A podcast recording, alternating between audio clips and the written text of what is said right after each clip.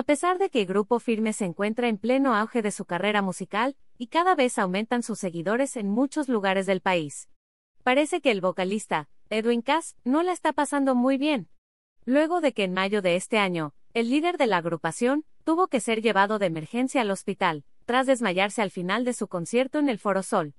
De acuerdo con el cantante, el diagnóstico que le dieron los médicos determinó que todo fue ocasionado por una hernia yatal, la cual la padece desde tiempo atrás. A raíz de ese incidente, los doctores le dejaron claro al Culichi que debía dejar las bebidas alcohólicas, pues esto es que podría dañar más su salud. Sin embargo, parece que a Edwin le entró por un oído y le salió por otro. Ver esta publicación en Instagram. Una publicación compartida por Edwin Cass, arroba Edwin Cass.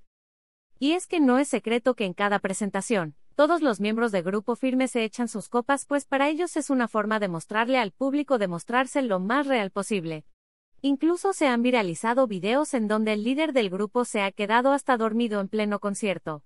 Los que son mis verdaderos fans saben que tengo hernia yatal crónica, que me habían dicho que la tomadera tenía que controlarla es más hasta cancelarla, y ese día se me olvidó por completo, escribió el vocalista luego de ser llevado al hospital. No obstante, justamente este tipo de acciones puede ocasionar que Edwin pierda la voz para siempre.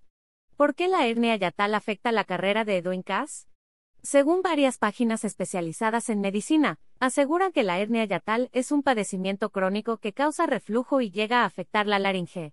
Tal y como se menciona, si la laringe se ve afectada por consiguiente, las cuerdas vocales también serán dañadas. Esto provocaría que el instrumento más importante del cantante que es la voz se perdiera.